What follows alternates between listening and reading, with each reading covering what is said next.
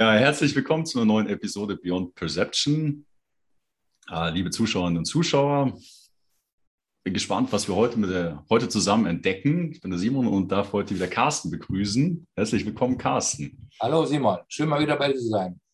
Ja, ebenso, freut mich auch. Ich glaube, du bedarfst gar keine Vorstellung mehr. Wir haben ja schon einige Gespräche gemacht und ähm, ja, freue mich, dass wir hier, wieder hier sind. Ein Kommentar auf die nächste, letzte Unterhaltung war, Simon, ich mag es, wie du fragst und ganz besonders fand ich es cool, wie der, wie der äh, Carsten die Augen gerunzelt hat über deine, na, die Augenbrauen gerunzelt oder Augen verdreht hat über dein, über dein Thema, deine erste Frage, ja.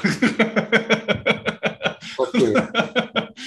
Mir Schwan schon fürchterlich ist, ja. Okay, Ja, schauen wir mal. Also, ich habe natürlich auch einen Themenvorschlag für heute und bin gespannt, ob äh, ja, ich auch gleich ein Stirnrunzeln und verdrehte Augen ernte. Und zwar würde ich gerne mit dir sprechen über das Thema Moral. Okay. Mhm. Ja. Und ähm, ja, vielleicht so eine kleine Einleitung. Also da gibt es ja ganz, ganz unterschiedliche Ansichten, oder? Auf der einen Seite vielleicht den absoluten Moralismus oder religiöse Doktrin, du musst, du sollst und so weiter. Äh, auf der anderen Seite vielleicht einen relativen Moralismus, alles ist relativ, subjektiv im Auge des Betrachters. Und da scheint es ja wirklich, ähm, sag ich mal, so eine Bandbreite an Interpretationen, Meinungen, vielleicht auch Wahrheiten zu geben. Und äh, da würde mich natürlich interessieren, äh, ja, was ist dein Verständnis von Moral oder vielleicht auch so, sag ich mal, auch so vielleicht einen kleinen Blick durch die Geschichte der Moral, wenn es sowas gibt? Ich weiß. Ja, das kann schon sehr abenteuerlich werden. also, Moral, wie ich es verstehe, ist sowas wie eine Leitlinie. Ja? Es ähm, gibt dem Menschen ein Regelwerk an die Hand, ähm, von dem man glaubt oder von der man glaubt, dass dieses Regelwerk in der Lage sei, hm, einen Menschen ähm, dazu zu bringen, ähm, geradlinig, offen, ehrlich, vielleicht auch äh, im Sinne von ähm, keinen zu verletzen, also eine Art Handlungsdoktrin zu bereitzuhalten, die ein förderliches Leben erlaubt. Ohne einem anderen, also der Nachbar, der eigene oder innerhalb der Familie oder wen auch immer, dann in die Quere zu kommen, den irgendwie zu verletzen mit Worten, mit Taten oder was auch immer, ähm, ist so eine Art innerer Kompass. Ähm, es gibt natürlich zu der Moral immer einen, ich will nicht sagen Gegenspieler, aber für mich gibt es zur Moral immer ein Korrelat, das ist die Ethik. Ja? Okay. Das ist im Grunde genommen das für mich entscheidende Merkmal. Die Ethik ist äh, etwas, was auf universellen Prinzipien beruht, während die Moral immer von jemandem festgelegt wird, der, der, der mit diesen ähm, Regeln ein bestimmtes Interesse verfolgt. Es gibt religiöse Moral, es gibt wirtschaftliche Moral, es gibt ähm, soziale Moral, äh, Modelle, die im Grunde genommen nicht, hm, ähm, nicht aus sich selbst heraus entstehen, sondern da sitzen immer irgendwelche Figuren dahinter, die das aufgeschrieben haben. Und die haben sich was dabei gedacht, Menschen dazu zu bringen, sich einer bestimmten Regel zu unterwerfen oder diese Regel für sich als allgemeingültig zu akzeptieren und dann dies als persönliche Handelslinie oder als Handlungsstrippe zu, ähm, zu verfolgen und das sozusagen als Richtschnur für ihr eigenes Leben zu entwickeln. So ist für mich erstmal ähm, die Grundstimmung zum Thema Moral. Also in dem Sinne, Moral ist etwas, was beliebig definiert werden kann, je nach Absicht ja, oder Motivation. Genau. In dem Sinne von vielleicht auch Menschen in Abhängigkeit zu bringen? Oder gibt es auch, sag ich mal, ähm, positive Moral im Sinne von Grundgerüst, das Menschen zur Befähigung führen kann? In der Praxis sieht es meistens anders aus. Jemand, der einen Verhaltenskodex aufstellt, denkt sich was dabei. Es gibt ja nichts ohne Zweck. Und ähm, wenn du dir die Moralisten anschaust, das sind meistens religiöse Figuren, äh, die aus einem bestimmten Kontext heraus handeln. Ja?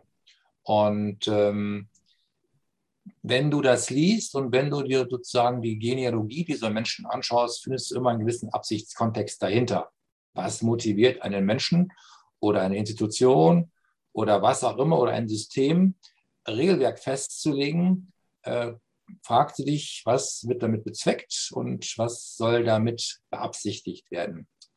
Und da bist du ruckzuck im Bereich der, der Anschauung von Welt. Das heißt, was mich interessiert, ist dann, welches Weltbild steht dahinter im Allgemeinen und welches Menschenbild steht dahinter im Speziellen.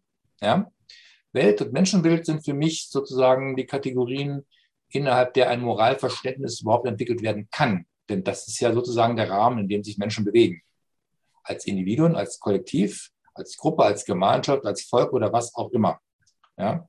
Damit es eben mö möglichst wenig An Aneckpunkte gibt oder möglichst wenig Konflikt oder äh, Gewaltpotenzial, ähm, ist ein Regelwerk natürlich sinnvoll, um zu gucken, wie ist ein Miteinander überhaupt möglich. Und zwar jenseits von Gesetzen, die irgendjemand setzt. Gibt es etwas, was, was darüber steht nach diesem Kontext, äh, was sozusagen den Gesetzgeber dazu bringt, sich an universelle Sätze, Gesetze zu halten und die als Richtschnur zu nutzen, um darauf bauend oder darauf aufbauend dann ein Regelwerk zu formulieren und das dann einer, einer, einer breiten Öffentlichkeit oder einer Gruppe oder einer Sekte oder wer auch immer da jetzt zuhören will und mag und wer sich dadurch angesprochen mh, hm, fühlt, äh, das für die erstmal zu kodifizieren und dann eben dann in der Praxis umzusetzen, indem man daraus vielleicht ein Gesetz macht oder eine Art Imperativ schafft, so wie das der Kant gemacht hat. Der hat daraus einen kategorischen Imperativ geschaffen, in dem Sinne, ähm, du mögest dein Handeln danach ausrichten, ähm, dass dein Gegenüber oder wer auch immer äh, daraus keinen Schaden nimmt. Ja? Dein Handeln soll immer ähm, so ausgerichtet sein, ähm, dass das, was du tust, auch zum allgemeinen Gesetz erhoben werden könnte.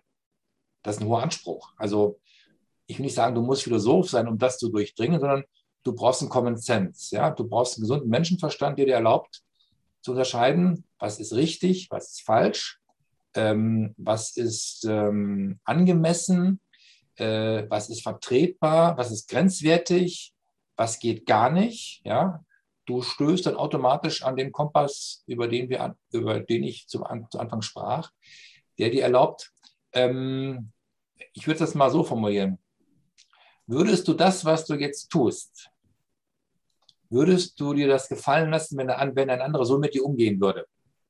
Ja, also das ist sozusagen das Gedankenspiel, das dort am Anfang steht, was dir hilft, zu simulieren, ähm, wie so eine moralische Richtschnur in der Praxis aussehen würde.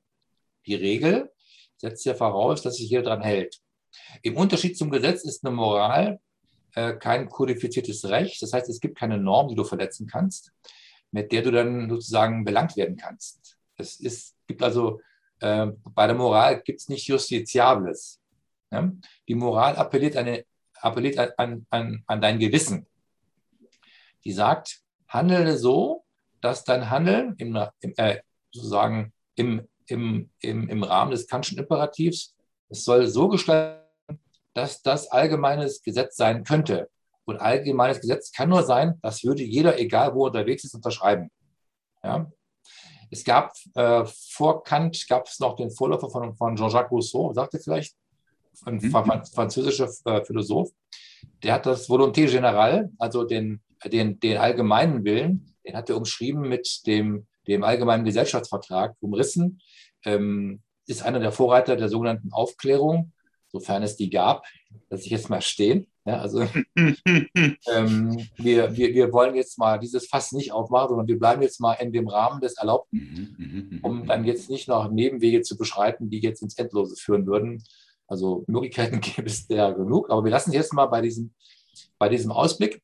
Jean-Jacques Jean Rousseau sagt, Volonté Générale sind sozusagen die allgemeinen Verfügungen verpflichtend für jeden festgelegt und die kann jeder unterschreiben, ganz egal, welcher Religion, welcher politischen Ausrichtung, welcher sonstigen Maxime er sozusagen äh, ähm, an, anhängt. Und äh, dort müsse es ein Regelwerk geben, was jedem erlaubt, innerhalb dieses Gemeinwesens sein Leben zu leben.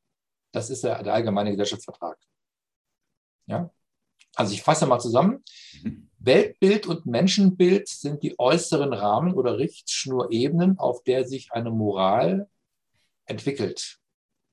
Ja, und innerhalb der ist dann letztlich auch ein moralischer Kontext gültig für die, die sich dann breit erklären, sich entweder dem zu unterwerfen, im negativen Sinne, oder das sozusagen als freiwilligen Akt des Akzeptierens so für sich festzulegen und sagen, okay, danach halte ich mich oder danach richte ich mich. Wohl wissen, dass das nicht justiziabel ist. Also dann kann man, kann man Moral definieren als Unterschied zwischen richtig und falsch. Ja, ist ein Kriterium.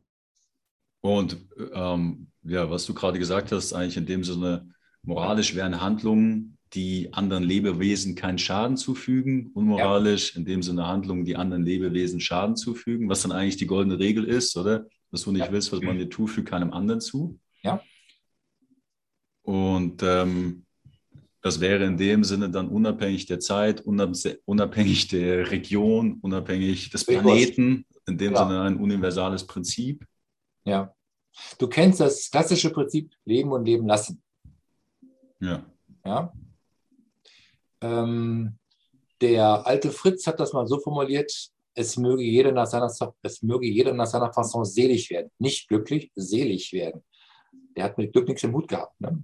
Der alte Fritz hat da ähm, ähm, eine andere Richtschnur gehabt. Und ich fand das ziemlich spannend, dass er das mit selig und nicht mit glücklich festlegte, ähm, weil da schon ein Allgemeinverständnis hinter zu vermuten ist, was weit über das hinausgeht, was mit Genuss, äh, was mit Interessenvertretung oder was mit Durchsetzung ähm, von irgendwelchen vordergründigen äh, Themen im Zusammenhang steht. Ich muss dazu sagen, äh, Friedrich II.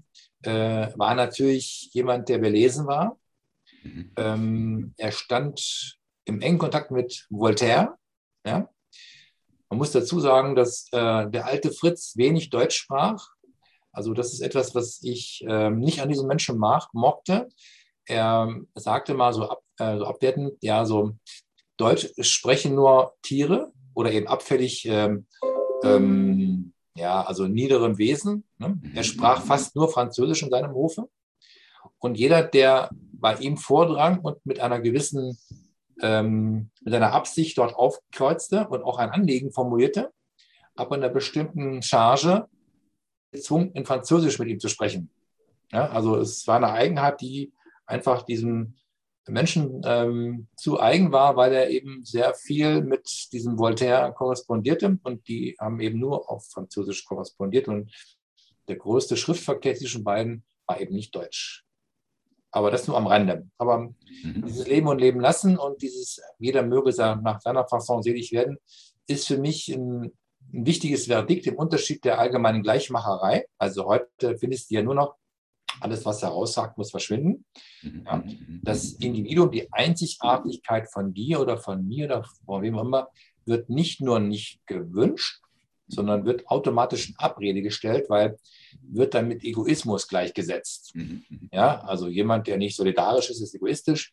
Jemand, der nur an sich denkt, ist egoistisch und, und, und. So werden dann gleich Kategorien aufgebaut, die natürlich nichts mit dem zu tun haben, was sie sagen, sondern ist für mich eine klassische Ablenkung, die moralisierend wirkt. Das ist sozusagen die, die Verbrämung der Moral. Moralisierend heißt dann, jemanden so gefügig zu machen mit Worten oder mit Begriffen, äh, dass er dann letzten Endes sich einer Doktrin oder einer Ideologie äh, oder einer moralischen Instanz freiwillig unterwirft. Wenn er das nicht tut, ist er ein Abtrünniger, Sie kennen vielleicht den Begriff des, ähm, des, sozialen, äh, des, des sozialen Volksschädlings. Mittlerweile sind wir wieder so weit. Also jemand, der sich nicht impft, ist ein, ist ein Volksschädling. Also diese Begriffe gab es vor, vor 70 Jahren schon mal oder vor 80. Ja? Also ähm, wer da ein Auge drauf hat, merkt, es gibt eine Reihe von Parallelen, die wir glaubten hinter uns zu haben und die ähm, erblühen gerade in einem neuen Stell dich ein. Ja? Also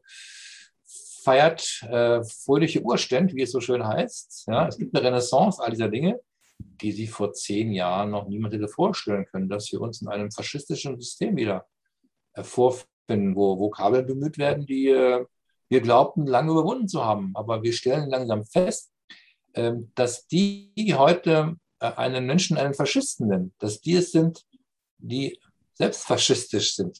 Das erinnert eben an den, der, an den Dieb, der aus dem, der aus dem, der aus dem Kaufhaus flüchtet und sagt, halt den Dieb. Ja, ja also erinnert mich da stark daran und hat eine Reihe weist eine ganze Reihe von Parallelen auf, die äh, uns eben doch ähm, vielleicht so ein bisschen nachdenklich stimmen können, wenn wir dafür einen Sensus haben. Also du hast vorher Ethik ähm, abgegrenzt von Moral. Und würdest du sagen, dass Moral bzw. ethisches Verständnis abhängig vom Bewusstseinsstand des Individuums ist? Also, hast du, also wenn ich dich richtig verstanden habe, hast du gesagt, Ethik ist etwas, was von innen kommt, was man selbst erfahren oder was sich entfaltet. Oder wie würdest du das abgrenzen? Ja, ich mal so sagen. Ähm, Ethik steht zu Moral im Verhältnis wie Weltverständnis zu Menschenverständnis. Also, also Moral im Sinne von universelle Prinzipien und Ethik ist, wie ich mich darin bewie, bewege, genau. meine individuelle Auffassung von diesen Gesetzmäßigkeiten genau. oder Interpretation. Ganz genau, so sehe ich das.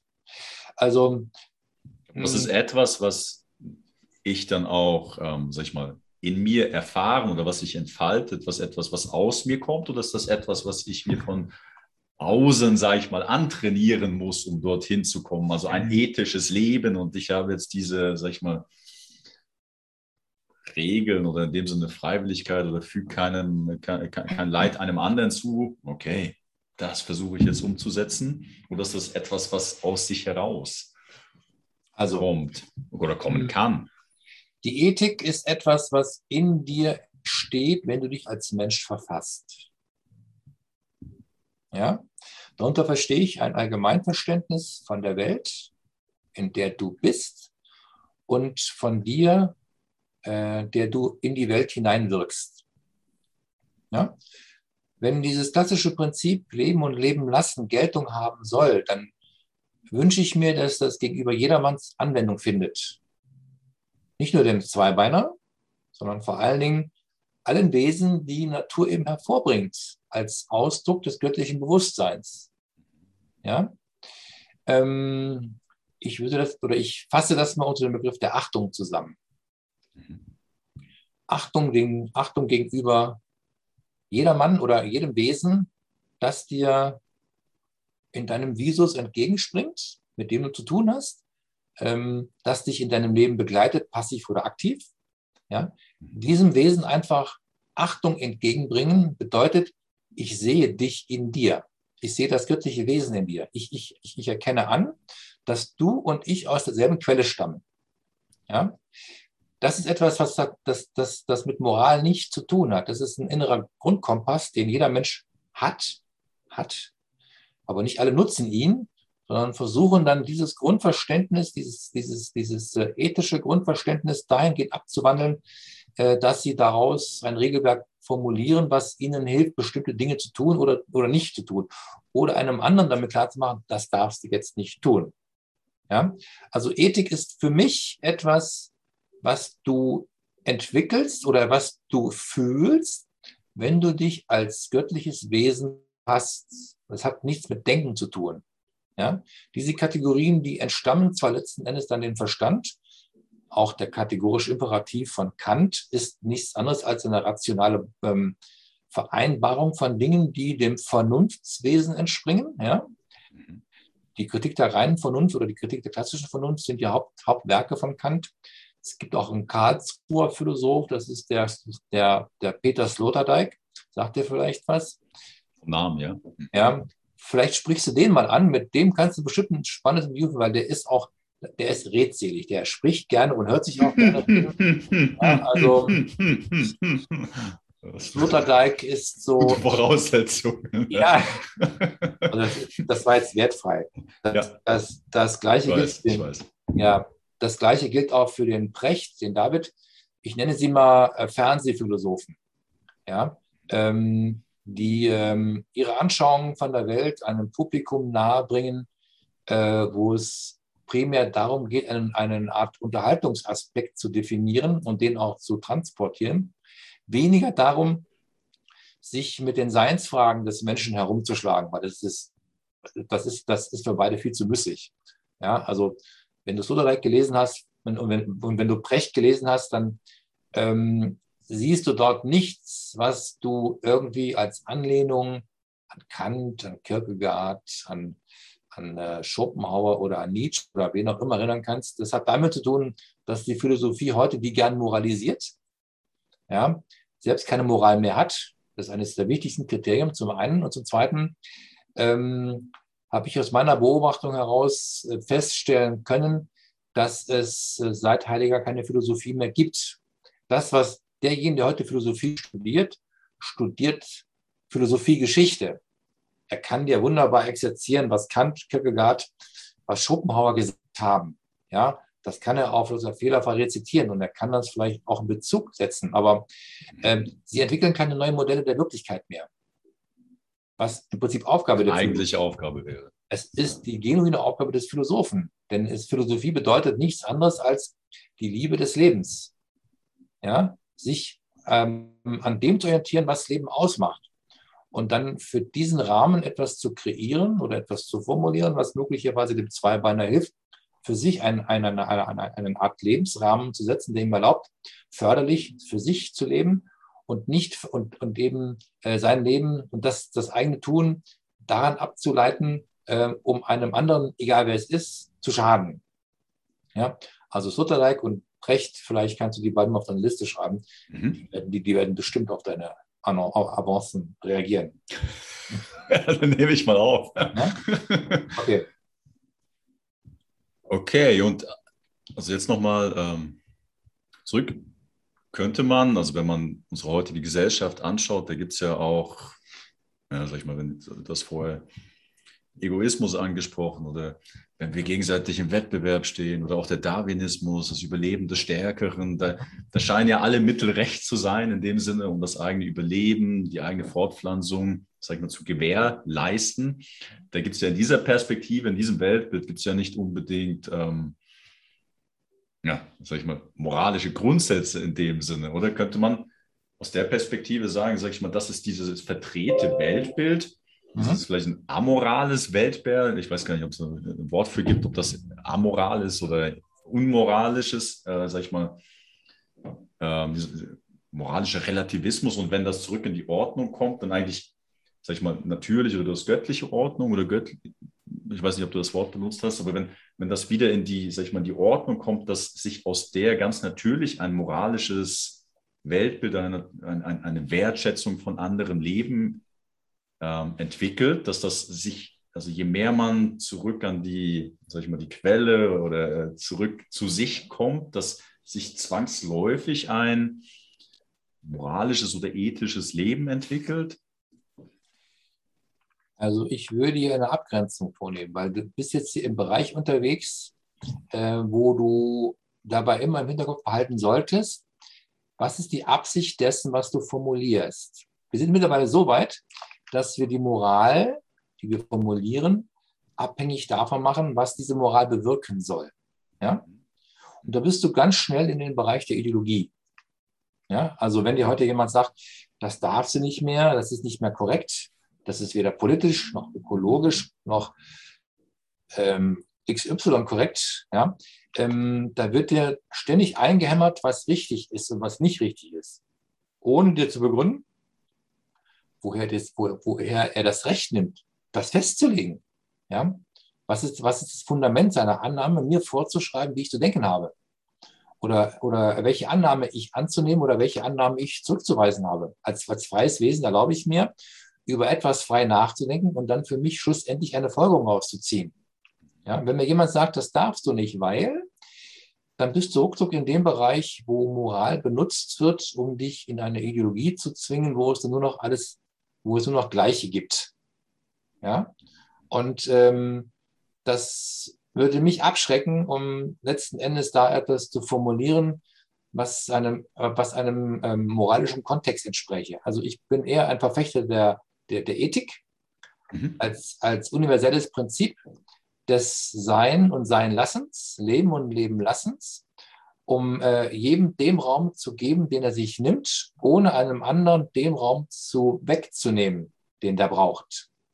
Ja, also das sind so die, die, die, die, die klassischen Parameter, die ich daran äh, anschließen würde, um dann mhm. für mich festzulegen, okay, das ist etwas, was ich als, als, als jemand, der ähm, in sich ethisch integer ist und sagt, ich akzeptiere, ich achte. Und aus dieser Achtung des anderen erwächst ja eigentlich auch die Selbstachtung. Du kannst dich ja nur selbst achten, wenn du Achtung vorfindest. Ja? So ähnlich wie eben ähm, jemand, der ähm, keine Akzeptanz erfahren hat, auch andere nicht akzeptieren kann. Das, was du tust, ist immer abhängig von dem, was du gelernt hast, was du vorfindest. Es gibt den Spruch, dass was Hänschen nicht lernt, dann tanzt nimmer mehr. Das kennst du vielleicht. Mhm, ja, das will heißen, äh, was du, in, was du als, als, als, als Kind nicht lernst, weil es dir keiner beibringt, äh, wird dir wahrscheinlich extrem schwer fallen, das sozusagen als Erwachsener zu adaptieren und dann für dich als Richtschnur zu, ähm, zu proklamieren und dich danach auszurichten. Ja? Mhm. Also die Grenze von der, von der Moral hinsichtlich, das zu benutzen, um da jetzt ein Interesse daran zu entwickeln, beziehungsweise das als, äh, als, als Motor zu benutzen, um, um Interessen durchzusetzen, ist groß, während das bei, bei Ethik nicht funktioniert. Sobald äh, Ethik benutzt oder sobald jemand Ethik heranzieht, um ein Interesse durchzusetzen, ist es keine Ethik mehr. Dann ist es Moral. Ja? Also die Ethik steht für sich selbst weil sie eben nichts will, sondern im Prinzip etwas, was jeder Mensch, egal welche Kultur, welche Ausrichtung, welche politischen Ideologie er anhaftet, äh, kann er unterschreiben, weil er sich als menschliches Wesen verfasst und als menschliches Verwesen, als menschliches Wesen in dieser Welt bewegt. Das hast du vorher gesagt, der Unterschied von Recht zu Moral ist, dass Moral nicht justiziabel ist. Mhm. Aber jetzt könnte man, könnte man doch schlussfolgern, dass je nachdem, woran ich mich ausrichte, ob ich die Freiwilligkeit anderer achte zum Beispiel oder anderen kein Leid zufüge, das reflektiert sich ja wiederum, also wie im Innen so im Außen, außen wie im Innen, in meiner eigenen Geisteshaltung, oder? Also Mhm. Äh, oder wenn man das Prinzip von Ursache und Wirkung anschaut, also da scheinen ja doch Konsequenzen daran zu hängen, je nachdem, was ich tue, wie ich mich verhalte, ob ich Leid zufüge oder nicht. Wie siehst du das? Ja, äh, der springende Punkt ist, solange das eine lose Regelblattsammlung ist, wo es dann keinen, ähm, wo, es dann, wo es dann keinen Anhang gibt. Also falls jemand das und das nicht tut, folgt das und das dem auf dem Fuße. Also Regelwerk heißt, ähm, es ist nicht durchsetzbar. Niemand kann dich zwingen, mhm, mhm. eine Regel, die jemand festlegt, ähm, diese Regel für dich zu akzeptieren und umzusetzen. Es sei denn, er hat die Macht. Und sobald du dich in die Machtebene begibst, bist du dann auf der justiziablen Ebene. Also jemand legt fest, eine solche Regel existiert auch für dich und wenn du diese Regel nicht befolgst oder diese Regel verletzt, folgt dem Strafe oder Buße oder was auch immer auf dem Fuße. Reimt sich sogar. Ja, also wenn du das sozusagen als Handlungsschnur akzeptierst, dann bist du im Bereich der Jurisprudenz, wo du dann einem Regelwerk unterworfen bist, was dich auch, wenn du es nicht kennst, dazu bringt, ähm, Regeln zu befolgen, die, auch wenn du sie nicht befolgst, du dann dafür an den Pranger oder, ans, oder, in oder, oder, oder eben von den Kadi gezerrt zu werden. Das heißt, du kannst bestraft werden. Wenn du eine moralische Regel verletzt, kostet dich das nichts. Vielleicht Ansehen oder Reputation. Ja, das heißt, Seelenfrieden vielleicht. Ja. Das ist was anderes. Ich glaube, ich glaube, jemand, der sich mit Moral beschäftigt, der hat mit Seele wenig am Hut. Ja? Mhm. Jemand, der sich mit Ethik beschäftigt, der hat ein Bewusstsein von Seele. Das ist mein Begriff davon. Ja? Mhm. Ähm, weil dieses Regelwerk einfach gesetzt ist von, von, von Interessen, die etwas bewirken wollen. Und in dieser Bewirkung steckt letztlich immer eine Absicht, um damit etwas in Gang zu bringen, etwas zu verhindern, etwas zu, zu, zu prononzieren oder was auch immer. Also die Absicht heißt immer, wozu dient das? Die klassische Frage ist immer cui bono. Wer hat was davon? Ja? Wenn du eine Regel aufstellst, dann legst du ja fest, diese Regel möge für jeden gelten. Und wenn jemand da ist, der sich von dieser Regel nicht beeindrucken lässt, was folgt dem dann auf dem Fuße, wenn er gegen diese Regel verstößt? Kannst du irgendetwas ausrichten, dass er gezwungen wird, ähm, sich diese Regel trotzdem zu oder ähm, sich dieser Regelung ähm, trotzdem anzuschließen. Und wenn du das nicht kannst, ist es einfach ein sogenannter Papiertiger. Ja, du kannst damit ähm, bestenfalls die Ratio ansprechen, das Gehirn. Die Ethik ist etwas, was, das, was die Herzebene anspricht. Also jenseits von Verstand. Ich glaube, das ist, ist das wichtigste Charakteristik. Das das größte Unterscheidungsmerkmal zwischen einer moralischen und einer ethischen Instanz. Die moralische Instanz äh, kapert immer dein Gehirn. Und die ethische Instanz wird immer dein Herz in, in Beschlag nehmen. Denn du wirst sehr schnell feststellen, ob das, was du tust, ein gutes Gefühl erzeugt oder eben nicht. Ja? Mhm. Auf dieser Ebene kommst du nicht heraus, egal ob da jemand sagt, das sei so oder so. Entscheidend ist, dass dein eigener Kompass dir klar macht, das, was du jetzt tust oder vorhast zu tun, fühlt sich gut an oder nicht. Und jemand, der einen ethischen Kompass besitzt, wird natürlich von Dingen, Dingen natürlich von, von den Dingen ähm, die Finger lassen, die sich schon per se oder a priori schlecht anfühlen. Der, der, der Moralisierende, den kümmert das nicht. Der sagt, auch, was juckt mich das? Ich mache es trotzdem der wird sich auch über Gesetze hinwegsetzen. Ja, weil ihm einfach der, der Grundtenor oder der Grundkompass für all diese Dinge fehlt. Du wirst dir jemanden, der will, egal was er da will, nicht davon abhalten können, das zu tun, was er will, egal ob du das mit moralischen oder mit ethischen Kategorien belegst. Ich glaube, das ist das wichtigste Kriterium. Herzebene, Ethik und Verstandesebene ist die Moral. Je nachdem, wo sich dann jemand befindet mit seinem Bewusstseinszustand, ja. oder vielleicht ja. sagen, also, also wir wissen ja, es gibt kein Tief oder kein Höhe, das sind Rezepte. Aber wenn, ist, ja. wenn jetzt jemand mit einem tiefen Bewusstseinszustand, in Anführungszeichen, der vielleicht nicht auf dieser Herzebene so verbunden ist, sage ich mal, und diese Ethik in sich wahrnehmen kann und nach dem Herz fühlen kann, der hört jetzt vielleicht hier zu und überlegt sich, okay, warte mal, äh, füge anderen nicht zu, was du nicht selbst erleiden willst. Okay, das irgendwie verstehe ich, das versuche ich jetzt mal rational oder intellektuell umzusetzen. Das kann vielleicht auch so ein Grundgerüst sein, um basierend auf den äh, hermetischen Gesetzen oder wie im Innen und so im Außen, je mehr Freiheit ich anderen, äh, sag ich mal, ähm, ermögliche, je weniger Leid ich zufüge, desto mehr vielleicht erhöht sich der Grad der Freiheit in mir selber und vielleicht komme ich, komme ich mir ein Stück weiter näher dadurch, dass ich vielleicht auch diese, dieses Gefühl überhaupt erst entwickeln kann.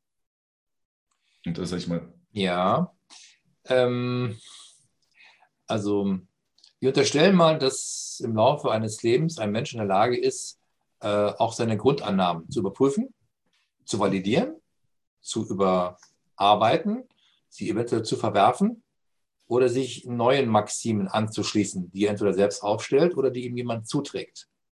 Also wir sind ja lernende Wesen, soweit die Theorie. Ja.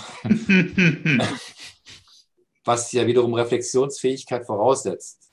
Und zwar eine mhm. wertfreie, die dir erlaubt, dich in der Welt wahrzunehmen und ähm, wo du dich dann in der Welt siehst und schaust, wie wirklich in der Welt. Das meinte ich ja vorhin. Es ist wichtig zu verstehen oder wichtig zu fühlen, was tue ich der Welt an? Ja, ist mein Eintrag äh, euthetisch? Das heißt, ähm, ich glaube, ich habe das in diesen Lebensnetze geschrieben, ganz am Anfang. Mhm. Es geht um deine eigene Lebensbilanz. Ja? Mhm. Ähm, gibst du der Welt mehr, als du von der Welt nimmst? Mhm. mhm. Also wenn, deine, wenn du eine positive Bilanz hinterlässt, wenn du gehst, dann war dein Leben förderlich. Wenn du, wenn du mehr genommen hast, als du gegeben hast, ist deine, ist deine Bilanz negativ. Das heißt, es bleibt etwas übrig, was irgendjemand für dich ausgleichen muss. Ja? Mhm. Als Buchhalter weißt du ja, es gibt Soll und Haben egal wie du das kategorisierst. Aber letzten Endes sind das immer Positionen, die vielleicht nicht in Zahlenwerken niedergeschrieben sind, aber die zumindest in Form von energetischen Kategorien oder in Form von energetischen Prozessen sich irgendwie abbilden oder niederschlagen. Ist möglich. Ja. Also das dann als Karma bezeichnet, beschreiben? Ich habe mit dem Karma-Begriff so ein Problem, weil äh, das ist ein Modell, was wiederum jemanden davon abhält, ähm, zu erkennen, auch das ist eine Zuschreibung. Ja? Ich würde es mal ganz unprätentiös beschreiben. Ähm, wenn du gehst und ähm, du ziehst Bilanz von, von, deinem Leben, stellst du fest, mhm. äh, würdest, ähm, würdest du sagen, dass du, was du angetriggert hast, das, was du gemacht hast, war überwiegend gut, nicht nur für dich, sondern auch für die, die mit dir waren? dann kannst du also mit gutem Gewissen gehen. Das heißt, du hast sozusagen deine Dinge erledigt. Du hast nichts hinterlassen, was irgendwie noch andere klären müssen für dich im Nachgang. Ja, postmortem. Mhm. Du hinterlässt also sozusagen ein, ein, ein Erbe, was Ärger bereitet oder wo der Ärger schon vorprogrammiert ist. Das ist das Beispiel. Ähm, du hinterlässt ähm, irgendetwas und hast deine und, und, und, und hast deinen Nachlass nicht geregelt. Ich meine, ich meine jetzt nicht nur Geld, Häuser und Aktien, sondern gibt es etwas, was du noch hättest sagen sollen? Und hast du es gemacht oder nicht? Das ist für mich der wesentlich evidentere Punkt, den ich auch unter dem kategorischen Imperativ zusammenfassen würde. Äh, weil wenn du etwas, wenn du etwas, was wichtig ist, zur Lebzeit nicht erledigst, wird es die, die es erledigen müssen, einholen. Und du hast sie schwerlich mit etwas belastet, was eigentlich nicht ihr Auftrag ist. Sondern es, hätte, es, ist, es wäre in deinem Beritt gewesen, das zu regeln.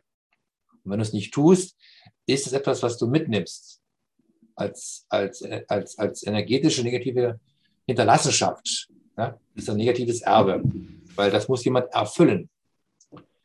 Wenn du was geschaffen hast, was zu verteilen ist, ist es immer schön. Aber wenn du einen negativen ähm, Saldo hinterlässt, auch energetisch, dann entsteht daraus immer ein energetischer Sog und der will irgendwie gefüllt werden. Das heißt, dann sammeln sich Kräfte und Energien, die dann darum streiten, wie das jetzt hier zu regeln ist.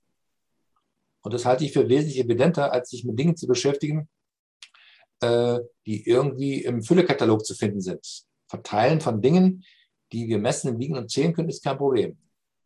Aber die Dinge auszugleichen, die unerfüllt geblieben sind, das ist eine echte Aufgabe. Ja? Das ist aus deiner Sicht dann eine individuelle Rückschau, die ja, genau, ja. ich tatsächlich selber mache, als ich, ich bin. qualifiziere, überschaue, was ich vollbracht habe und entscheide, in Anführungszeichen, wie ja. die Bilanz ja. war oder ist. Oder, oder wie ist meine Wirkung? Oder wie war meine Wirkung? Was, was hinterlasse ich? Ja? Mhm. Hinterlassenschaft ist für mich nicht nur das, was ich aufgebaut habe, sondern ist auch der Fußabdruck, der, der bleibt von mir. Ja? Bleibt dieser Abdruck oder wird der nächste Wind diesen Abdruck sozusagen gleich wieder verschwimmen lassen oder der nächste Regen? Ja? Die meisten Menschen hinterlassen nur Spuren, aber keine Abdrücke könnte man natürlich auch sagen, wenn ich jetzt mich darauf fokussiere, einen Nachlass zu hinterlassen, äh, ein, ein, ein Werk äh, zu vollbringen, das, mhm. was auch immer, Gutes bewirken kann und jetzt mit meinem Fokus oder begebe ich mich da rein, fange das an zu erschaffen, dass durch diesen Fokus ich mich identifiziere mit diesem Nachlass und vielleicht auch erst dadurch dann an diesen Nachlass, an diese, an diese Mission binde und mich vielleicht auch daran ähm, verliere. Aber da will ich jetzt auch gerade nicht, nicht unbedingt. Nee, das ablenken. hat sich das, ähm, ähm, das, das, das mutet ja schon fast heroisch an. Das ist, ja, das ist nicht meine Intention. Also ich bin weder Odysseus noch, noch, noch, noch Alexander. Ja, weder ja. noch. Ähm, Nein. Wenn du gehst, solltest du deine Dinge geregelt haben. Deine Hinterlassenschaft sollte ausgeglichen sein. Ja? Du solltest alles gesagt haben, was zu sagen ist. Und du solltest alles getan haben, was zu tun ist und war. Es sollte nichts bleiben, was irgendwie einen negativen Saldo hinterlässt, der dann als Sog wirkt, negativ für die, die du hinterlässt. Denn das vergessen wir mal, wenn die dann am, am, am Grab stehen und dann ihre Reden halten, hm, dann hat ja nicht der ein Problem, der gegangen ist, sondern die, die zurückgeblieben sind. Der, der geht, den juckt es wahrscheinlich erstmal nicht für, für eine gewisse Zeit, bis er wieder ja, aufgerufen Bilanz, ja. ja. bis er wieder aufgerufen wird. Ähm, es, es haben ja die Probleme, die bleiben. Weil sie entweder nichts anzufangen verstehen mit dem, was dort zurückgeblieben ist in ihnen, mhm. oder was als Wirkung von dem, der gegangen ist, geblieben ist. Dinge, die du als Modifikation des Seins betrachten kannst, die dir erlauben, entweder mit dem etwas zu tun, als, als, als neue Basis, also als, als, als neues Fundament zu legen, um dann dort weiterzumachen. Also eine Erbfolge ist ja nicht nur materiell begründet. Eine Erbfolge heißt, ich hinterlasse dir etwas und wünsche mir, dass du das nach deinem eigenen Gusto fortführst. Nicht in meinem Sinne, sondern nach deinem Vermögen. Ja? Ähm, da entstehen eine ganze Reihe von Missverständnissen. Wenn also jemand ähm, ein Erbe hinterlässt, dann ist da meistens ja ein letzter Wille dann geknüpft. Ich wünsche mir, dass du das in meinem Sinne fortträgst. Das kann gar nicht funktionieren. Ja? Denn mein Wille ist obsolet in dem Moment, wo ich gehe. Es sei denn, das, was ich tue, hat ethischen Charakter.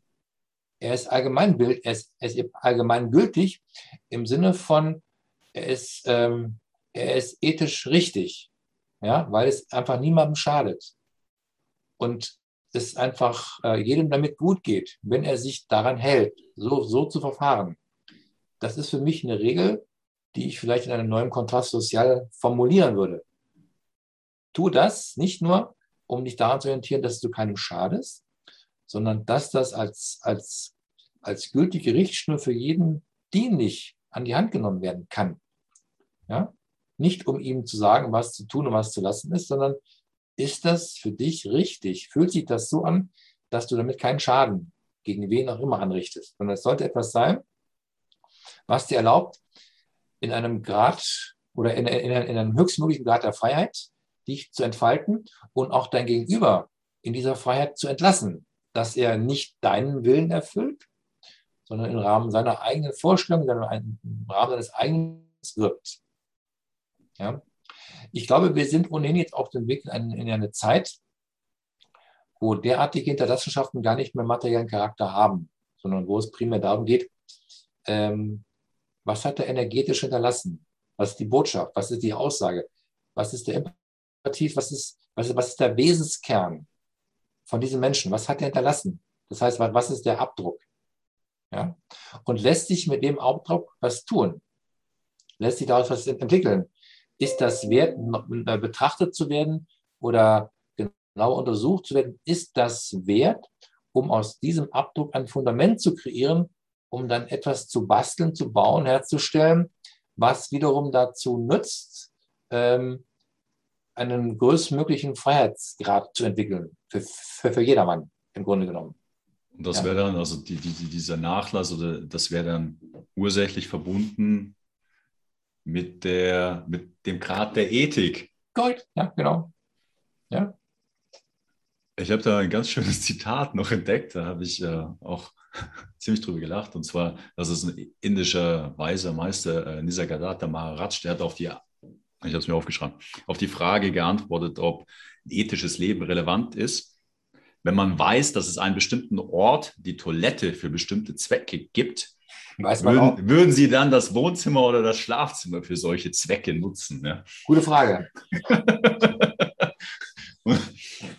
Würdest du, ähm, sag ich mal, Ethik oder ähm, sein Leben ethischer gestalten gleichsetzen mit seinem Charakter entwickeln? Ähm, das lässt sich gar nicht trennen voneinander. Weil der Charakter ist ja, ist ja, ist ja letztendlich die, die, die, die Summe deiner ethischen Eigenschaften. Okay. Ja. Äh, was dich befähigt, ein Leben zu führen, ohne einem anderen zu schaden. Ja? Das wiederum an der, an, an der Richtung gekoppelt ist, die in dir wirkt, die in dir ausgerichtet ist, die du übernommen hast, die du vorgefunden hast oder die jemand in die Hand gegeben hat. Eine Richtschnur ist ja nur eine Schnur, die ist ja starr. Mhm. Das ist ja, ist ja kein Seil, was sozusagen unter Spannung steht, sondern eine Richtschnur hilft dir, dich auf deinem Wege zu orientieren. Mhm. Ich würde es nicht mal als Leitplanke bezeichnen, an die du zwar stoßen kannst, die du auch überwinden kannst, wenn sie jetzt für den Moment nicht mehr richtig erscheint dann erweiterst du einfach deinen Horizont, deine linke, rechte Grenze und machst aus der Richtschnurebene eine Leitschnur und erweiterst die einfach so, wie es sich richtig für dich anfühlt, damit du weiterkommst oder vorankommst oder was auch immer.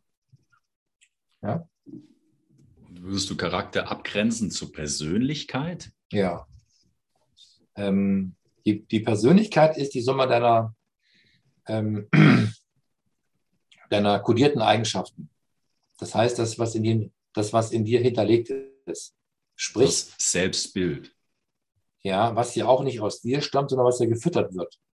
Ne? Aus den Vorbildern deiner Eltern, deiner Lehrer, deiner Vorfahren. Das ist die Persönlichkeit. Das ist die Persönlichkeit. Also inauthentisches und authentisches ja. äh, Bild sozusagen oder Ego. Die äh, Summe Nein. deines Egos. E Nein. Ego ist wieder was. Ne, okay, über, vergiss über, es. Über Ego sprachen wir ja schon. Genau, ja. Ego ist ein bisschen was anderes. Was anderes, okay. Wenn, wenn, wenn du das Wort Person übersetzt, kommen zwei Wortstämme raus. Per und Sonare. Hast du Latein gehabt?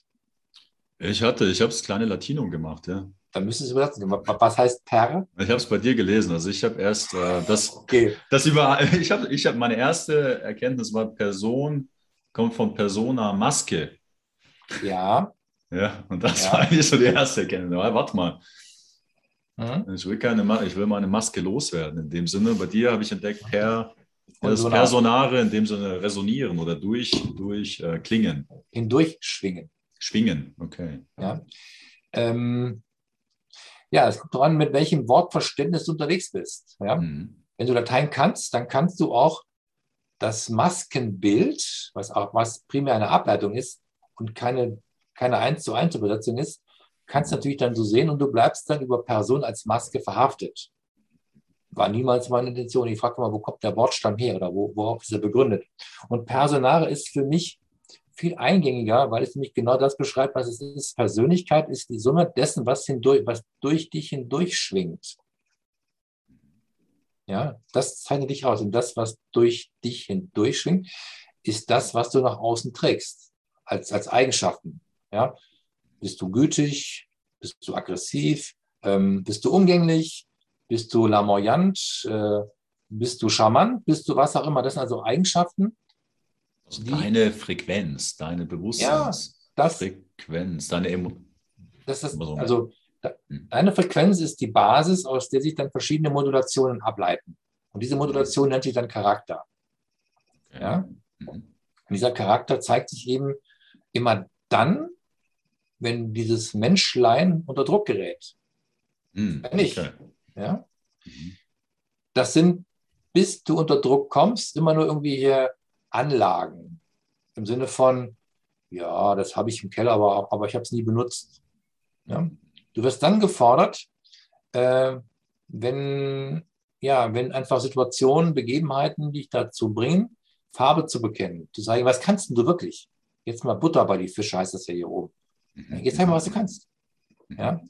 Jetzt, ist, äh, jetzt hört es auf mit, mit Quatschen, jetzt, jetzt, jetzt heißt es tun. Dann mach mal. Ja? Da zeigt der Charakter. Also wer du bist unter Druck. Nur da erkennst du das. Ja? Hm, Weißt du, wenn dir jemand bei schönem Wetter einen Regenschirm anbietet, das brauchst du nicht. Die Frage ist, wer hält den Regenschirm, wenn es regnet, immer noch auf für dich? Das ist die Frage. Ja? Dann erkennst du, wer ist Freund und wer ist nur Bekannter. Ja? Dann bekommst du eine Idee davon, wer zu dir steht, wer wirklich etwas von dir hält und mit dem du verbunden bist oder wer mit dir eigentlich nichts zu tun hat und auch nie haben wollte. Ja? Diese Dinge erfährst du nur in der Not oder wenn äußere Umstände dich dazu zwingen, Farbe zu bekennen, Eigenschaften an den Tag zu legen, die eben zeigen, jo, das ist jemand, der hat Eier oder das ist jemand, der, der, der schreibt Eier mit Y. Ja? Was das ist, weiß der nicht. Der Charakter ist nicht per se definiert, den kann man entwickeln. Das ist immer so, je nachdem, wie du dich bewährst. Und ist Charakter, das ein Entwickeln oder ist ja, das ein Erinnern? Ein Entwickeln. Ein Entwickeln ein Entwickeln von Dingen, die du erinnerst. Okay, also ja? durch das, also, durch ja. das. Äh, wenn du, also wenn wir nochmal konstatieren, ich glaube, das war die erste Sendung, du bist die Summe all dessen, was du dir vorstellst. Mhm, mhm, mhm, ja, das heißt, ähm, du bist die Summe aller Potentialität. Also alles Mögliche ist in dir angelegt. Es liegt aber an dir, welchen Weg du wählst oder welche Form du wählst oder welche Eigenschaften du aus dem Repertoire für dich annimmst und es dann nach außen transzendierst. So, mhm. das ist etwas, was abhängt von dem, was du erfährst in deinem Leben über dich und indirekt als Spiegel von außen an dich, was sozusagen an dir wirkt und über dich wirkt. Und das sind alles Eigenschaften, die sind natürlich dann variabel, je nachdem, wie du mit der Welt umgehst, ja, wie du in der Welt stehst und was du in der Welt tust, was du dort bewirkst. Ja, also, kennst du den Spruch, ähm, so wie du in den Wald hineinbrüllst, so schalt es heraus. Ja? ja? Wenn du dir also Welt als großen Spiegel betrachtest, in dem du bist und in den du hineinbrüllst, dann bist du die Welt. Also wenn du dich beschwerst über etwas oder über jemanden, dann mhm. nur über den, den du morgens beim Rasieren betrachtest, sofern du dich rasierst. Ja? es gibt keinen anderen. Zu, ja. ja? Es gibt niemanden anderen, über den du deine Beschwerde führen kannst. Das bist ausschließlich du selbst. Also dann ist es sozusagen an jedem selbst, seine Ethik zu definieren, seinen Charakter zu entwickeln. Ja. Ähm, du hast vorher gesagt, wie es sich gut anfühlt, oder gibt es da Werte, die sich bewährt haben, die vielleicht auch große Denke, Alchemisten als wichtig eracht haben? Ich bin da ein bisschen vorsichtig mit, weil ähm, du dann im Bereich wiederum von, von absoluten Kategorien vorstößt, die es für mich nicht mhm. gibt. Mhm. Vielleicht eine. Alles ist eins. Es gibt kein Getrenntsein in der Welt. Ja? ja zum Beispiel Wahrheit könnte ja auch ein das ist, Wert ja, das, sein. Oder okay, aber da sind die meisten ja weit von entfernt, von einem Bild von zu haben. Deswegen mhm. sind sie ja nur im Bereich der Wirklichkeit unterwegs. Aber allein die Intention, sich Wahrheit als Wert zu definieren, die kann ja auch einen vielleicht dahin. Gut, dann kläre das Motiv. Warum, ja. warum willst du dahin? Was versprichst du dir von der Wahrheit? Denn wir wissen ja aus der Praxis, Wahrheit tut fast immer weh. Mhm, ja? Mhm, mhm, mhm. Deswegen entwickeln wir ja keine, keinen Charakter, sondern ja, andere Werte wie Empathie, Mitgefühl, ja. ähm, vielleicht Mut. das sind ja letzten Endes Dinge, die sind angelegt in jedem Menschen. Okay. Aber nicht überall wirksam. Warum? Weil sie nicht genutzt werden. Ja, weil sie entweder brach liegen. Aber zum Beispiel jetzt nur in diesem Gespräch einmal gehört zu haben, ah, warte mal, da gibt es diese Werte, die in mir schlummern, kann ja schon vielleicht überhaupt das Fensterchen öffnen, das in sich wieder zu entdecken? Nein? Ja, frag dich doch, gibt es etwas Universelles, was unabhängig von Anschauung existiert? Das ist ein Begriff, den Kant mal als das A priori definierte, was unabhängig dessen, ob du es anschaust oder nicht, ist. Ja? Das ist sozusagen die A priori Wirklichkeit, die nicht deswegen da ist, weil du sie anschaust, sondern weil sie unabhängig von dir ist. Und das ist das Sein. Ja? So. Wenn du dich in diesem Seinsbewusstsein bewegst, dann guckst du oder fühlst in dich hinein und fragst, welcher Teil dieses Seins repräsentiere ich? Welchen Teil dieses Seins erlebe ich? Und welcher Teil dieses Seins ist in mir lebendig? Ja?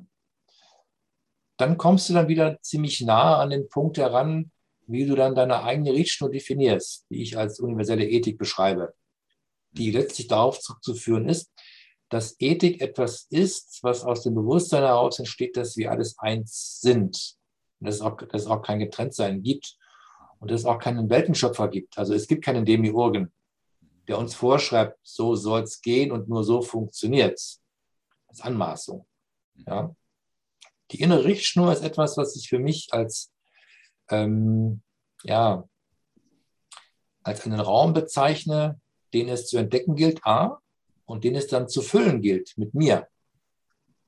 Innerhalb dieses, dieses Tuns eben die Sachen, eben nur die Dinge zu tun, die förderlich sind für alle, für jedermann, zum Wohle des Ganzen.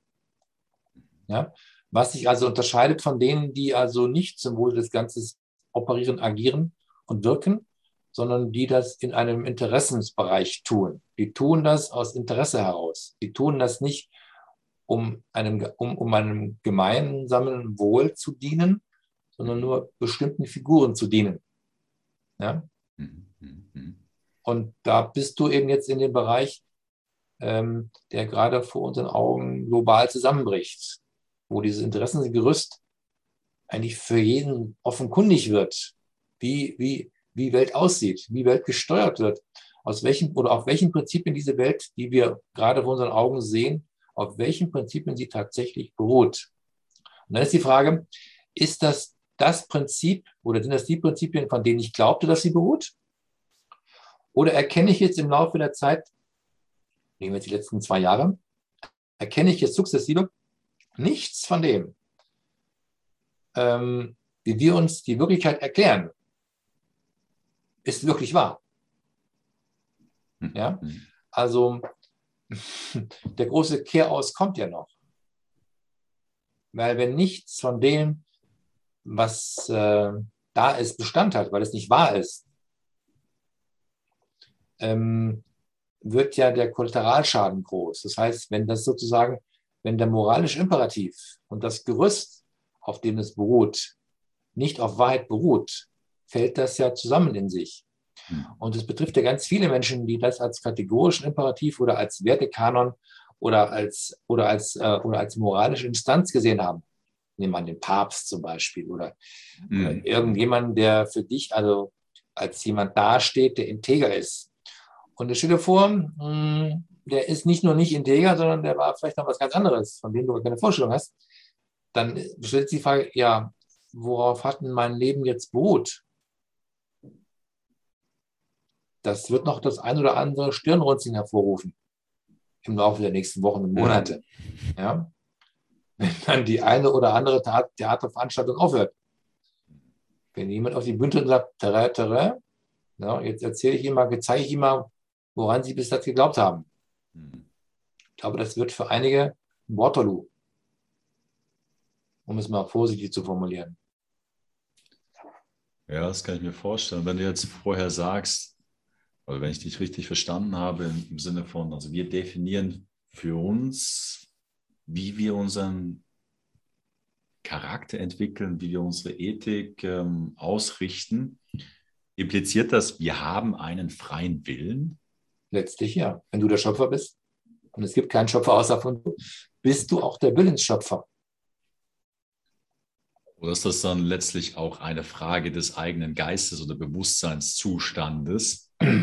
dass wenn jemand komplett im Vergessen ist, ja, in der maximalen Abtrennung von der eigenen Herkunft, dass man in dem Sinne sogar sagen könnte, da gibt es keinen freien Willen mehr, weil einfach irgendwelche Programme in dem Sinne das Geschehen abspulen? Ja, stimme ich dir theoretisch zu, praktisch nicht. Jeder, der hier ist, ist deswegen hier, weil er sich den Ort den Raum und die Zeit gewählt hat, wo er ist. Qua seiner eigenen Schöpfung. Ja, so das heißt, er findet auch dort alles wieder, was er braucht, um was zu lernen. Weil es gibt niemand anderen, der dieses Drehbuch schreibt, außer du oder ich oder wer auch immer sein Drehbuch dann kodifiziert, formuliert und dann austrägt. Ja? Ähm, das, was ich hier versuche zu beschreiben, ist ja letzten Endes eine Bestandsaufnahme und ich erkläre auch, warum das so ist. Das enthebt dich letzten Endes nicht von der Verantwortung. Wenn du weißt, wie etwas ist, kannst du nicht so tun, als gäbe es nicht, sondern es setzt dich dann insofern in Bewegung, dass du jetzt mit dem neuen Wissen sozusagen befähigt bist, ein anderes Tun zu etablieren. Wenn du es trotzdem nicht tust, sondern, sondern dort beharrst oder verharrst, wo du bist, weil du sagst, ich, ja, ich bin ja nicht schuld, ich bin ja nicht verantwortlich, weil, weil etwas so und so ist oder weil etwas so und so war, darf ich heute so und so sein. Äh, das ist für mich eine faule Ausrede. Ja? Der hat nichts verstanden, wie Welt im Allgemeinen und wie du als Mensch im Besonderen funktionierst. Als Schöpferwesen in einer geistig verfassten Welt die wir sind und deren Bestandteil wir sind. Welt ist ja in uns als Ausdruck dessen, wie ich mir Welt vorstelle. Und diese Welt im Außen ist die gleiche Welt, so wie sie in mir ist. Innen wie außen. Es gibt keinen Unterschied zwischen dem, was ich draußen vorfinde und dem, was sich inhärent in mir abbildet. Ist dasselbe. Ja? Der Eckhard von Hochheim, also Meister Eckhard, sagt hier mal sehr treffend, mein Sehen und Gottes Auge ist ein und dasselbe. Ich meine, treffender kannst du es nicht aus, ausdrücken. Es sagt das, was es ist, worum es geht. Du kannst dieses Gottesauge oder, oder du kannst die Gottesschau mit deinem Auge nicht trennen. Es ist beides dasselbe. Du guckst nur unter verschiedenen Aspekten dahin durch. Und das, was du siehst, ist immer das, was du sehen willst. In dem Sinne könnte man auch sagen, es gibt die relative und die absolute Wahrheit. Die relative Wahrheit, je nachdem, wo man ist. Ich glaube, es gibt keinen freien Willen. In dem Sinne erfahre ich die Welt ja. in einer Art und Weise, die mir widerspiegelt, na, ich bin ein Opfer, ich bin ein Spielball der Umstände. Wenn ich vielleicht den freien Willen entdecke, dann erfahre ich, wie ich interagiere, wie ähm, ja, sich meine Entscheidungen äh, ja. manifestieren und vielleicht aus der absoluten Wahrheit heraus ist dann alles ein göttliche, gött, göttliches Spiel, vielleicht sogar wieder vorherbestimmt, in dem Sinne, dass es aus der absoluten Wahrheit keinen freien Willen mehr gibt. Da beißt sich die Katze in den Schwanz. Hm. Warum? Ähm, alle Formulierungen, die du gerade gewählt hast, entheben dich aus der Verantwortung heraus. Oder du glaubst, dass du dich mit diesen Formulierungen aus der Verantwortung herausheben kannst, was, da, was de facto nicht geht. Wenn du die Welt so schöpfst, wie so ist, und du sie so vorfindest, und du dann in diesem Regelwerk sozusagen nicht voranschreiten möchtest, weil du genau sagst, ich kann das nicht, ich will das nicht, ich darf das nicht, dann bist du in diesem Opferbewusstsein auch jemand, der sich klar an Definitionen und klar an Zuschreibung festklammert. Ja? Jemand, der an diesen Definitionen festgibt, enthebt sich ja der Verantwortung. Dem ist nicht klar, das, was du hier gerade formulierst als, als Vortrag oder als Vorwurf, ist der Vorwurf an dich selbst. Das ist den meisten Menschen aber nicht klar, dass sie keinen Vorwurf an irgendjemanden abgeben hm. können, sondern schließlich nur an den, dem sie morgens im Spiel begegnen. Es gibt niemand anderen. Ja, das sind für mich ähm, Begründungen, die äh, mit dem klassischen Vorwurf korrekt gehen. Jemand, der etwas will, findet Wege.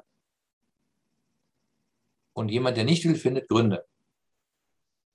Mhm.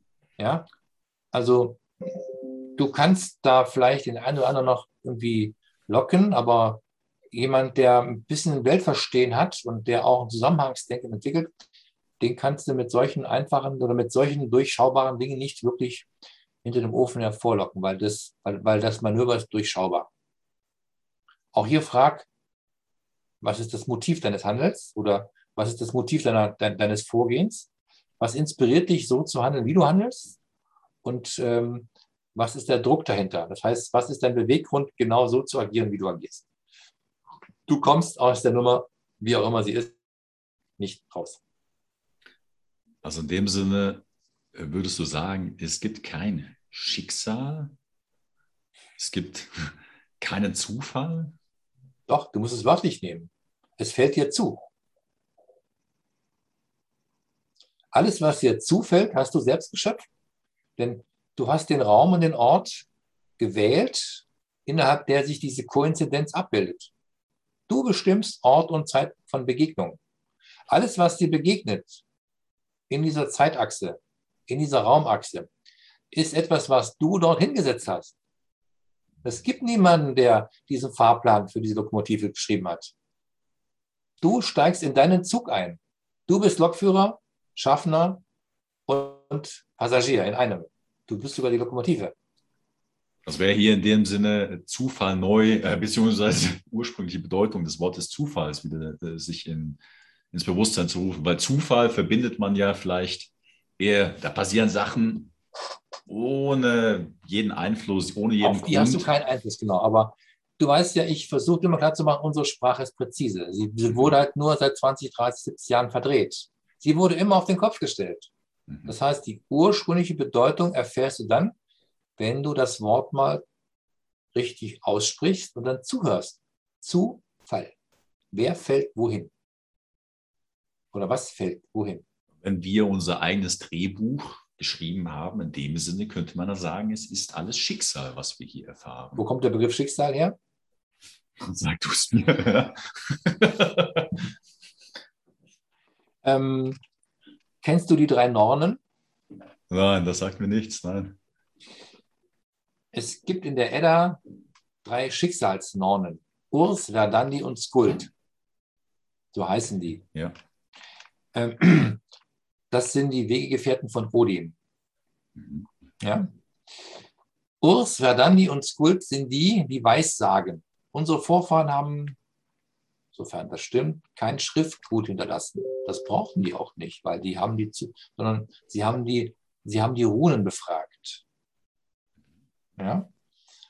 Runen befragen heißt, ähm, sie haben bestimmte Figuren in Holz geschnitzt, wobei jede Rune eine Bedeutung hat, eine mythologische Bedeutung. Es wurde eine Frage gestellt und dann wurden dann die Holzstöckchen geworfen. Und die Runen antworteten.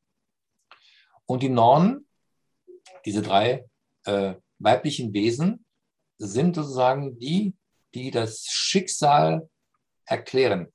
Schicksal kommt aus dem Begriff, da wird dir etwas oder irgendjemand geschickt, um zu tun, was zu tun ist.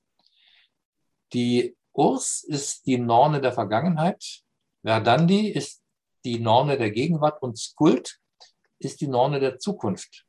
Aus dem Begriff Skuld hat dann die katholische Kirche Schuld gemacht. Ein genialer Griff. Warum? Weil damit hat sie den Universalklebstoff schlechthin kreiert. Schuld macht nämlich abhängig. Du kommst nie raus aus dieser Nummer. Ja? Skuld war aber religiöser Doktrin. Ja, du ja. bist dann wieder im moralischen Kontext, wo mhm. eben Moral benutzt wird als Werkzeug, um bestimmte Interessen durchzusetzen. Ja? So, und die Skuld ist die Norme der Zukunft. Das heißt, ist das, was dir vorherbestimmt ist, wenn du weiterhin tust, was du tust. Ja? Das ist Skuld. Durch freie Wahl. Du wählst immer deinen Weg. Ne? Ich meine, es ist töricht, etwas anzunehmen, dass sich dann etwas ändert, wenn du immer die gleichen äh, Dinge tust. Das ist einfach blöd. Das ist dumm. Ja? Du kannst nicht glauben, dass sich im Außen etwas ändert, wenn du immer die gleichen Dinge tust. Ja? Wenn du dir jeden Morgen mit dem Hammer auf den, ähm, auf den Finger klopfst, dann kannst du nicht davon ausgehen, dass du, wenn du das morgen wieder tust, dass dir die Hand nicht wehtut. Nein, es ist töricht, etwas anderes anzunehmen. Weil du hast die Erfahrung gemacht und du hast Du hast gesehen, gefühlt und erfahren, dass das so ist. Und alles andere anzunehmen ist töricht. Ja? Das wird mit den drei Nonnen beschrieben. Das sind die, das sind die Zeitgeber. Vergangenheit, Gegenwart und Zukunft. Und wenn du das befragst, bekommst du Antworten. Und in der, in der, in der germanischen Mythologie wurde eben von denen, die die runenkundig waren, eben, wurde eben die Zukunft befragt. Also bevor die, was weiß ich, ähm, ein Projekt gestartet haben, ein Haus gebaut haben oder ein, oder ein Land bepflügt oder was auch immer, haben die nach den richtigen Umständen gefragt. Und die Normen haben immer und die, und die, und die Normen haben geweissagt. Und die lagen immer richtig. Warum lagen die immer richtig? Weil Fragen heißt Antworten. Sie haben in dem Moment, wo sie gefragt haben, standen die Antwort schon fest. Und die Holzstöckchen haben denen das nur bestätigt. Im Grunde genommen brauchst du all das nicht, weil die Antworten sind alle in dir. Du musst dich nur trauen, die Fragen zu stellen.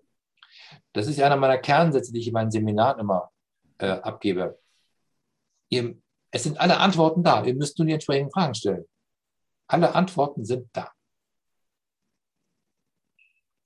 Die Kunst besteht darin, die Konsequenz der Antwort zu ziehen. Ja? Zu handeln.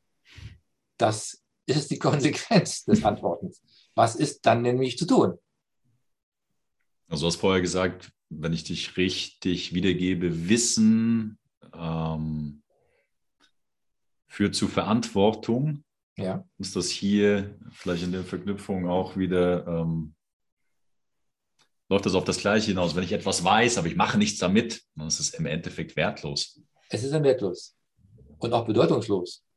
Ja?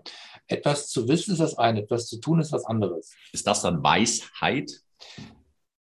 ja, weil wenn, wenn weiß ich das tue und teile, was ich tatsächlich weiß. Also weise ist jemand, ähm, ja, das ist auch eine, eine, eine schwierige Definition. Wissen ist etwas oder was du aus dir heraus beziehst. Ja? Weisheit ist die Summe allen Wissens, was in dir unerschöpflich ist.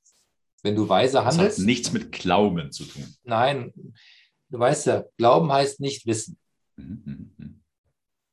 Nicht wissen heißt, äh, weil ich nicht weiß, muss ich dem, der mir was sagt, vertrauen. Ich kann es nicht validieren. Ich kann es nicht überprüfen.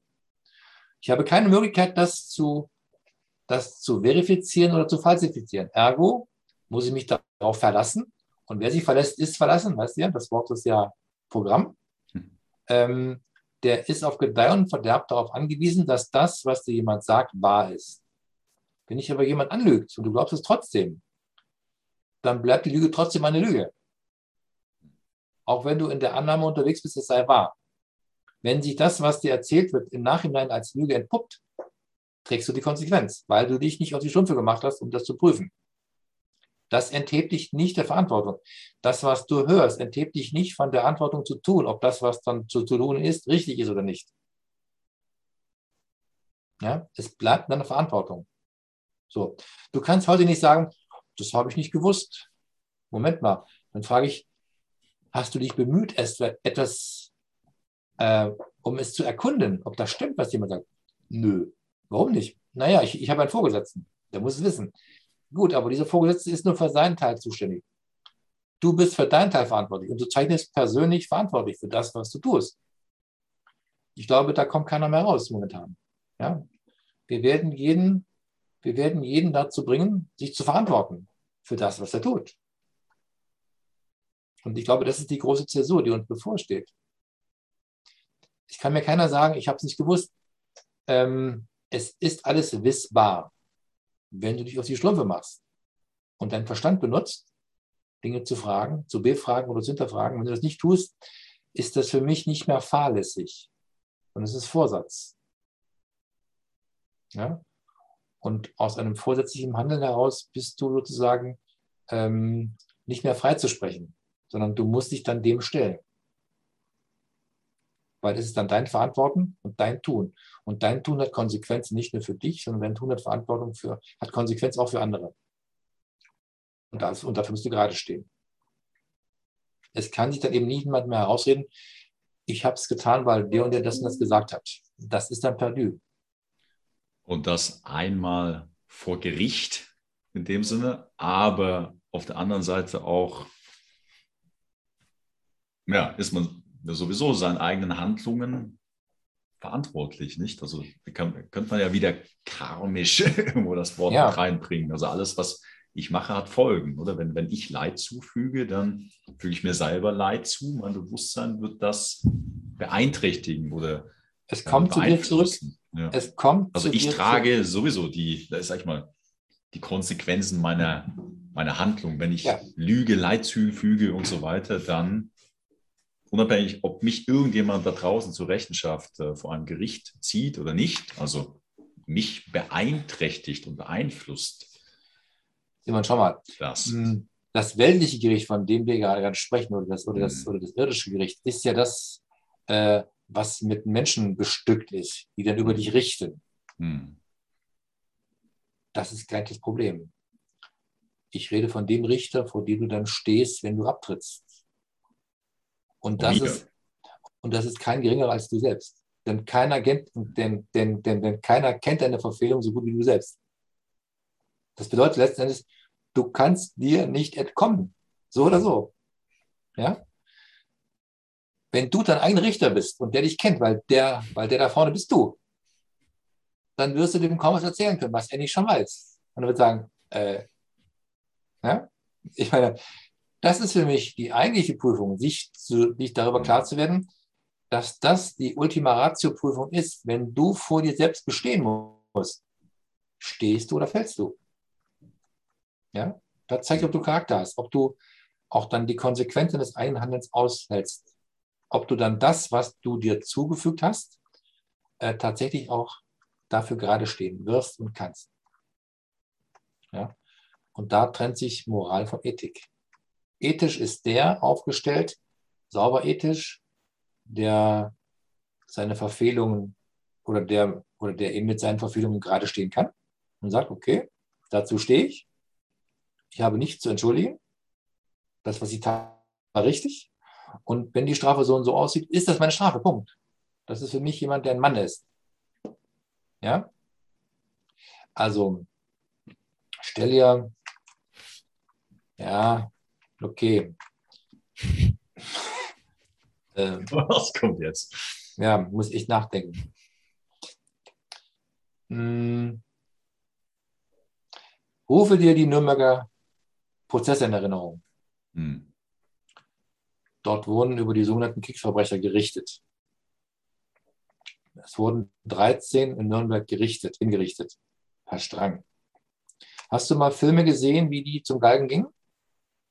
Habe ich nicht gesehen. Nee. Tu dir das mal an und äh, schau mal, wie das auf dich wirkt. Wie diese Männer ähm, den, den Galgen beschreiten. Von denen hat keiner kalte Füße oder schlagliche Beine. Die wissen, was ihnen bevorsteht und stehen da wie Männer. Ja? Ähm, jetzt mal unabhängig davon, ob die getan haben, was ihnen vorgeworfen wird oder nicht. Ich muss jetzt nichts erzählen über äh, wie nach 45. Ja? Also die haben äh, für das, was sie getan haben, haben sie gerade gestanden und sind auch dafür in den Tod gegangen, ohne Reue.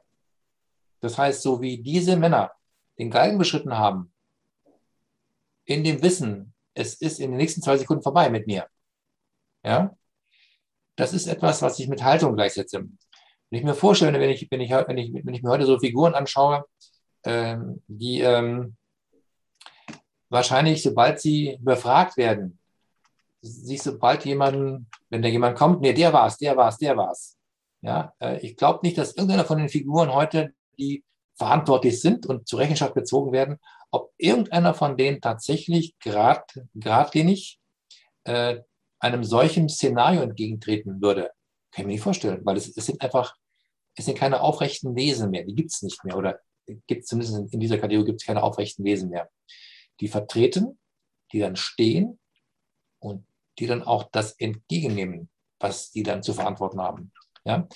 Ähm, das hat was. Das ist, also man kann sozusagen, egal auf welcher Seite man der Dualität steht, ethisch sein. Also ja, das, richtig. Korrekt. Also man kann sozusagen auf der einen Seite stehen, auf der dunklen Seite in Anführungsstrichen und trotzdem ethisch sein. Richtig. Ja. Weil es, weil es eine Haltung ist, für das zu sterben, was ich, zu, was ich, was ich verantwortet habe. Mhm, mhm. Ja, das ist Größe. Ja? Die Samurai, die sagen dir vielleicht was? Ja. ja? Äh, die Samurai waren, ein, waren eine Kaste, die durch eine ganz bestimmte Charakteristik auffielen.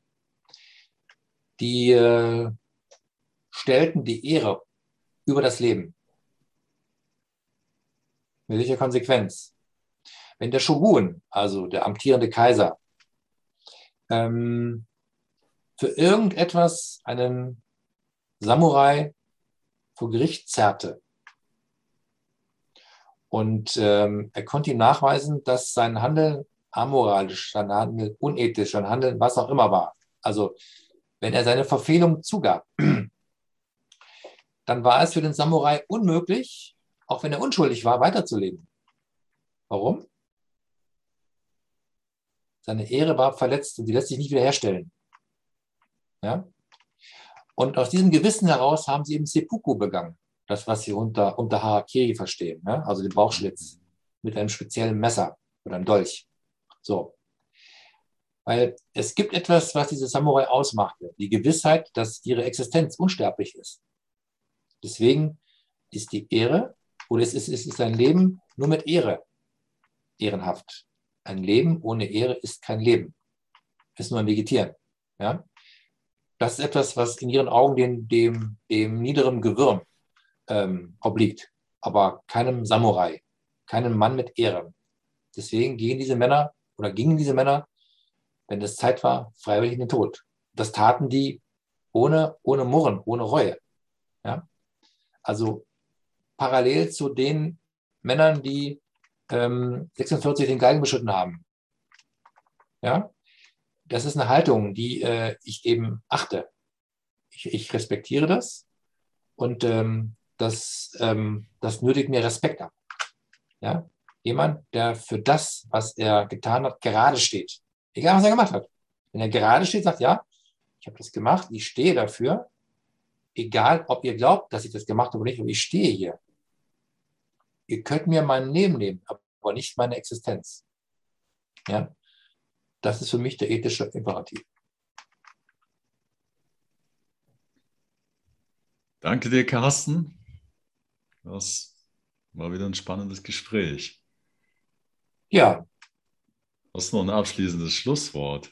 Ja, seid ehrlich. Oder seid, ähm, seid aufrichtig. Ja. Ich glaube, der, der, der Begriff Ehre hat ja was, hat was mit Ehrlichkeit zu tun. Ähm, das ist eine mhm. Kategorie, die sollten wir uns mal genauer anschauen. Führen wir ein, ein ehrliches Leben, ein authentisches Leben? Ist das, was wir tun, hat das Bestand über uns hinaus? Oder wird das Probleme auf, aufwerfen, wenn wir gehen? Bezogen auf die Bilanz, die ich am Anfang gezogen habe. Mhm. Ja? Kannst du vor dir selbst bestehen? Wenn du vor deinem eigenen Richter stehst, der du bist, kannst du vor dem bestehen? Ich glaube, das soll es als Schlusswort heute gewesen sein.